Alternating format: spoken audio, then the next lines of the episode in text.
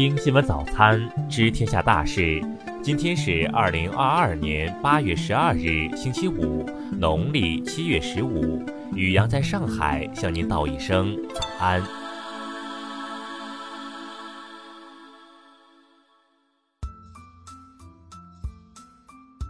先来关注头条新闻。七月二十九日，江苏南通一名三十三岁女子到当地一家私立医院待产，剖腹产下十斤重男婴，全家人高兴不已。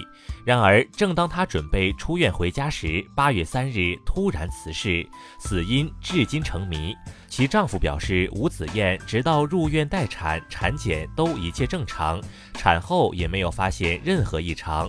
八月九日，当地卫健委回应称。吴子燕的遗体没有进行尸检，在他们的主持下，双方打算私了。吴子燕家属称，八月十日，涉事医院已给予赔偿金三十六万元，逝者也已下葬。再来关注国内新闻，江苏连云港海事局日前发布航行警告。八月十一日至十三日，每日九时至十六时，在黄海南部海域进行实弹射击，禁止驶入。针对立陶宛交通与通讯部官员率团访台一事，外交部发言人汪文斌十一日回应称，对此表示强烈谴责，中方将坚决回击。复星医药联合真实生物紧急调配抗新冠肺炎小分子口服药物阿兹夫定片，支援全国各地，定价每瓶二百七十元，每瓶三十五片。十一日消息，上海徐汇区魏强足浴店违反疫情防控要求擅自经营，公安机关已对其刑事立案。公安机关已对其刑事立案。十一日零时至二十一时，新疆无新增确诊病例，新增无症状感染者二百二十四例。十日二十二时至十一日十一时，山西吕梁市中阳县遭受今年以来最大的一次特大暴雨，当地一高速在建工地六名工人被山洪冲走，目前仍有五人失联。近期，江西高温晴热天气持续，江西省旱情进一步严重，鄱阳湖也出现历史同期罕见低水位。国家防总十一日启动抗旱四级应急响应。十一日，网传一辆小鹏 P7 在辅助驾驶状态下，在宁波某高架桥路段撞向前方故障车辆，导致一名疑似正在处理事故的人员被撞身亡。再来关注国际新闻。自2022年以来，美国服饰巨头 GAP 正在中国多个城市大范围关店。今年四月，欧盟决定对俄罗斯实施煤炭禁运，从八月十一日开始正式生效。特朗普的豪宅海湖庄园八日遭 FBI 突袭后，他本人十一日也被纽约州总检察长办公室传讯问话。这一指控则有关他的财务状况。美国共和党议员班克斯于当地时间九日晚会见了美国前总统特朗普。就二零二四年总统大选，班克斯称特朗普已经下定决心。十日，有网民在推特爆料，德国一最大的火葬场宣布，为节能将使用焚化炉中的余温火化遗体，实行五人混烧。乌克兰外长库列巴十一日在网络发文称，经过长期的谈判，说服了麦当劳在乌恢复运营。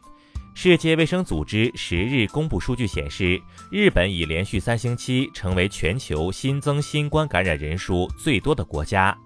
十日消息，在日本首相岸田文雄的新内阁中，至少有五名阁员与统一教存在关联。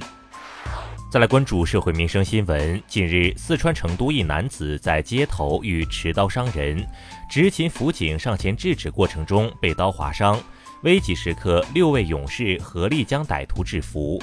十一日，六勇士被一一找到，相关部门申报认定见义勇为。近日，河南一女子用其二十元从网上买来的假手镯换走闺蜜宝宝手上的金手镯。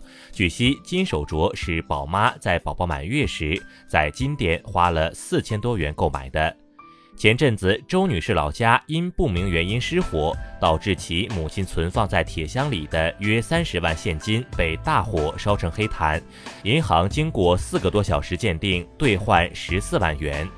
八月下午，安徽省潜山市一对王姓父子钓鱼时，儿子不慎掉落池塘，父亲下去救援，两人不幸双双溺亡。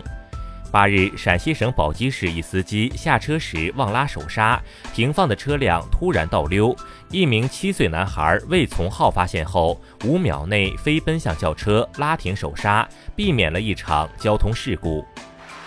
再来关注文化体育新闻。西班牙人足球俱乐部和上海上港足球俱乐部官方宣布，吴磊正式回归上海上港，结束三年半留洋生涯。西甲女足球队马德里 CFF 官方宣布，中国女足国脚唐佳丽加盟球队，唐佳丽也成为首位征战女足西甲联赛的中国球员。迈克尔·乔丹在一九九八年总决赛 G 一的亲穿球衣将于下个月在拍卖网站苏富比进行拍卖，预计能以三百万到五百万美元的价格卖出。国家电影局近日发布通知，在八至十月开展二零二二年电影惠民消费季活动，联合多家电影票务平台发放共计一亿元观影消费券。以上就是今天新闻早餐的全部内容。如果您觉得节目不错，请点击再看按钮。咱们明天不见不散。